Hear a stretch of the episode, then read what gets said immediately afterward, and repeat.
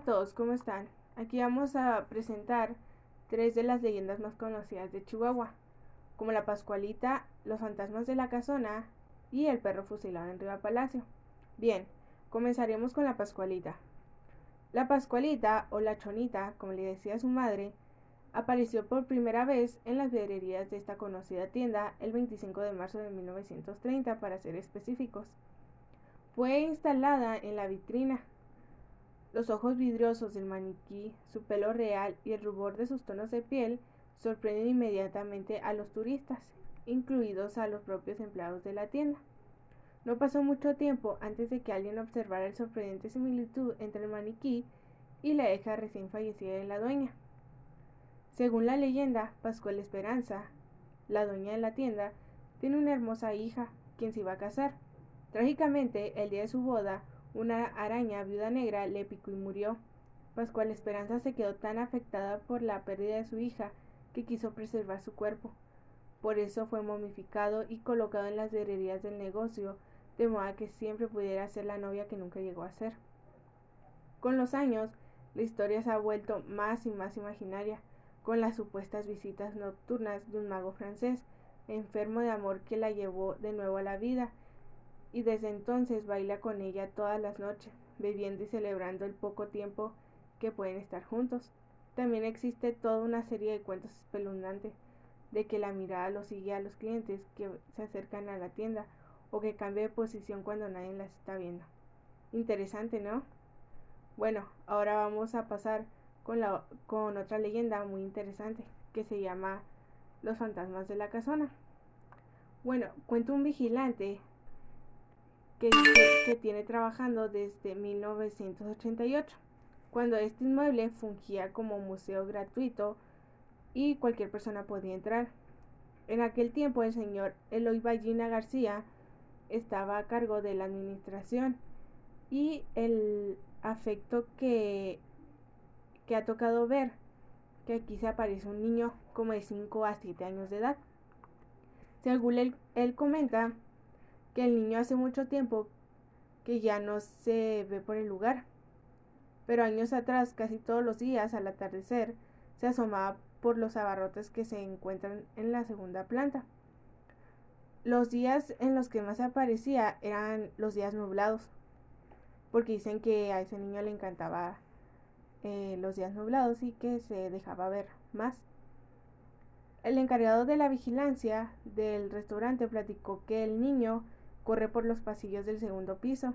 Incluso también relató que algunos clientes frecuentes lo han logrado ver, quedándose atónicos o se puede ver que muestran una reacción de asombro. La casona data de 1888, cuando Luis Terrazas la mandó a construir para vivir ahí en compañía de su esposa y sus doce hijos. Pero antes de mudarse, una de las leyendas cuenta que uno de sus hijos perdió la vida al dispararse accidentalmente con un arma. Aunque el fatal accidente ocurrió en otro lugar, se dice que al momento de la mudanza el espíritu de su hijo, de don Luis Terrazas, también se cambió a lo que ahora es el elegante restaurante, ubicado sobre la avenida Campo y esquina con Aldama, en la colonia Centro, en la capital de Chihuahua. Se dice que antes de que fuera propiedad de los Terrazas, la casona era un convento de monjas y al parecer una escuela religiosa para señorizas. Por eso la casa se ha asociado con espíritus angelicales que dialumban por las noches.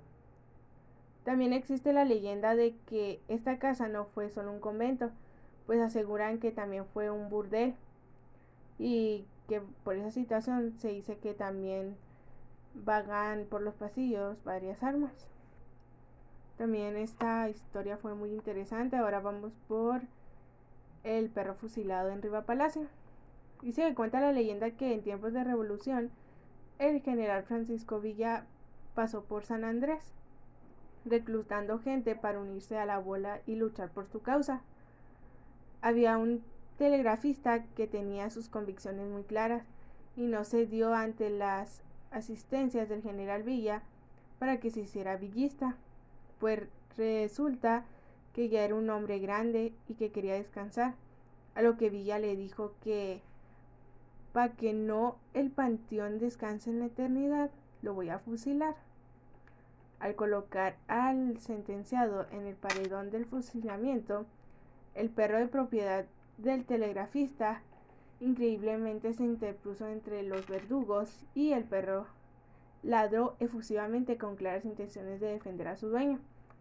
El encargado del panteón dio la orden para que el perro fuera encadenado, a lo que la cuadrilla le dio paso a cumplir, sino buenos forcejeos y mordidas del sabueso, que forcejeaba con todas sus fuerzas para defender a su amo de la muerte inmediata.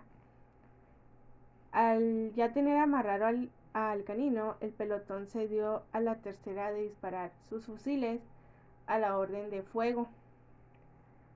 En el mismo instante que el perro logró zafarse de las cadenas y colocarse al frente de su dueño, cayendo instantáneamente muerto por impacto de bala. Solo se escuchó el último momento de las breves aullidos de agonía del canino.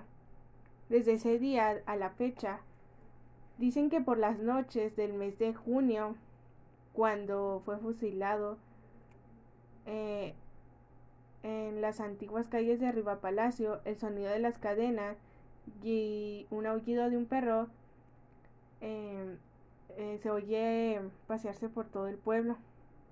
Es, es raro y y algo de miedo les causa a los que viven por el pueblo de Río Palacio. Bueno, por hoy terminamos estas leyendas muy sorprendentes y muy interesantes que son algunas de aquí de Chihuahua. Hola a todos, ¿cómo están? Aquí vamos a presentar tres de las leyendas más conocidas de Chihuahua, como la Pascualita, los fantasmas de la casona y el perro fusilado en Riva Palacio. Bien, comenzaremos con la Pascualita. La Pascualita, o la Chonita, como le decía su madre, apareció por primera vez en las vidrierías de esta conocida tienda el 25 de marzo de 1930, para ser específicos. Fue instalada en la vitrina. Los ojos vidriosos del maniquí, su pelo real y el rubor de sus tonos de piel sorprenden inmediatamente a los turistas incluidos a los propios empleados de la tienda. No pasó mucho tiempo antes de que alguien observara el sorprendente similitud entre el maniquí y la hija recién fallecida de la dueña. Según la leyenda, Pascual Esperanza, la dueña de la tienda, tiene una hermosa hija, quien se iba a casar. Trágicamente, el día de su boda, una araña viuda negra le picó y murió. Pascual Esperanza se quedó tan afectada por la pérdida de su hija que quiso preservar su cuerpo. Por eso fue momificado y colocado en las herrerías del negocio, de modo que siempre pudiera ser la novia que nunca llegó a ser. Con los años, la historia se ha vuelto más y más imaginaria, con las supuestas visitas nocturnas de un mago francés, enfermo de amor que la llevó de nuevo a la vida, y desde entonces baila con ella todas las noches, bebiendo y celebrando el poco tiempo que pueden estar juntos. También existe toda una serie de cuentos espeluznantes de que la mirada lo sigue a los clientes que se acercan a la tienda o que cambie de posición cuando nadie las está viendo. Interesante, ¿no? Bueno, ahora vamos a pasar con, la, con otra leyenda muy interesante que se llama Los fantasmas de la casona. Bueno, cuenta un vigilante que tiene trabajando desde 1988, cuando este inmueble fungía como museo gratuito y cualquier persona podía entrar. En aquel tiempo el señor Eloy Ballina García estaba a cargo de la administración y el afecto que, que ha tocado ver, que aquí se aparece un niño como de 5 a 7 años de edad. Según él, él comenta que el niño hace mucho tiempo que ya no se ve por el lugar, pero años atrás, casi todos los días al atardecer, se asomaba por los abarrotes que se encuentran en la segunda planta. Los días en los que más aparecía eran los días nublados, porque dicen que a ese niño le encantaba eh, los días nublados y que se dejaba ver más. El encargado de la vigilancia del restaurante platicó que el niño corre por los pasillos del segundo piso. Incluso también relató que algunos clientes frecuentes lo han logrado ver. quedándose atónicos o se puede ver que muestran una reacción de asombro.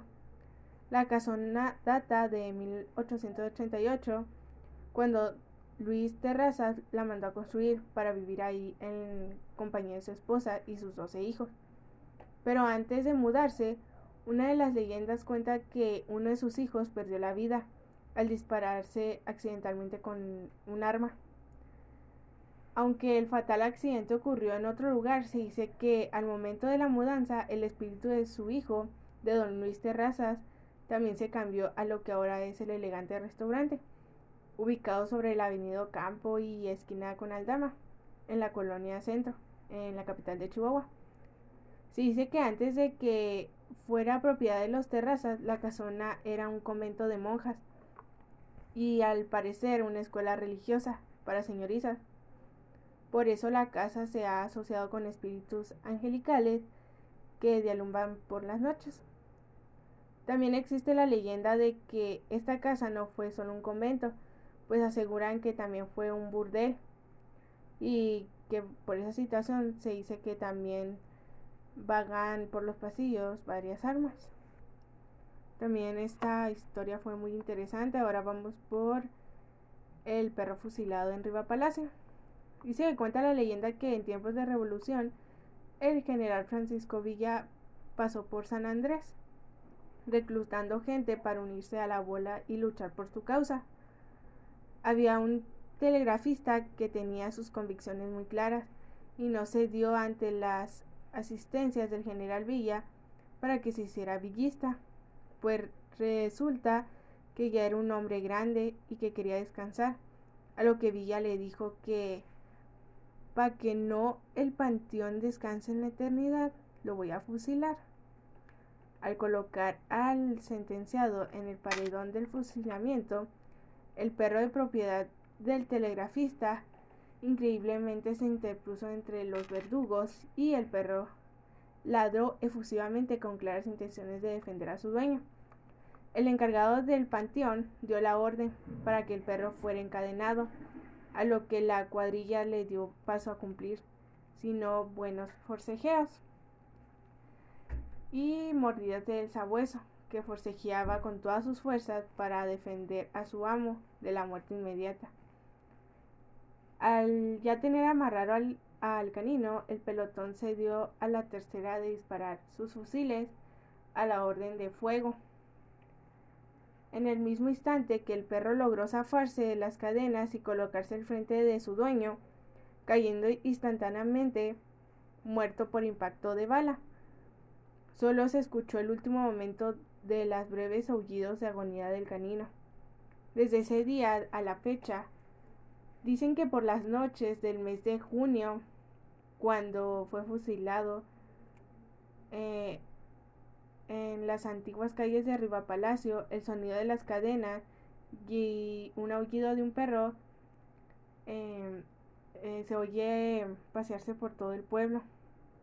Es, es raro y y algo de miedo les causa a los que viven por el pueblo de Río Palacio. Bueno, por hoy terminamos estas leyendas muy sorprendentes y muy interesantes que son algunas de aquí de Chihuahua.